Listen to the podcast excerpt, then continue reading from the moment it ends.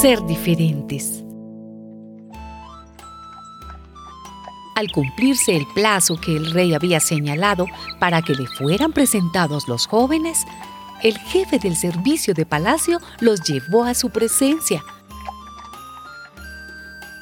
El rey habló con ellos y entre todos los jóvenes no encontró ni uno solo que pudiera compararse con Daniel, Ananías, Misael y Azarías, quienes por lo tanto quedaron al servicio del rey en todos los asuntos que requerían sabiduría e inteligencia y sobre los cuales les preguntó el rey, los encontró diez veces más sabios que todos los magos y adivinos que había en su reino.